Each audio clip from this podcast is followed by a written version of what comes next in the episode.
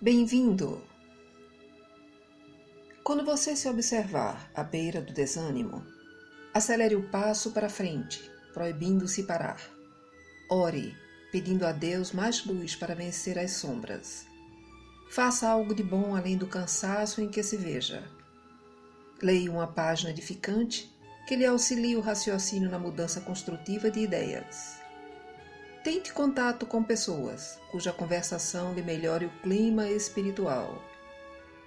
Procure um ambiente no qual lhe seja possível ouvir palavras e instruções que lhe enobreçam os pensamentos.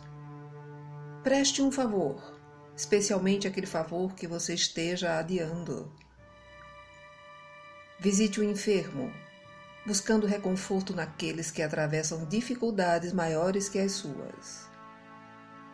Atenda às tarefas imediatas que esperam por você e que lhe impeçam qualquer demora nas nuvens do desalento. Guarde a convicção de que todos estamos caminhando para diante, através de problemas e lutas na aquisição de experiência, e de que a vida concorda com as pausas de refazimento das nossas forças, mas não se acomoda com a inércia em momento algum.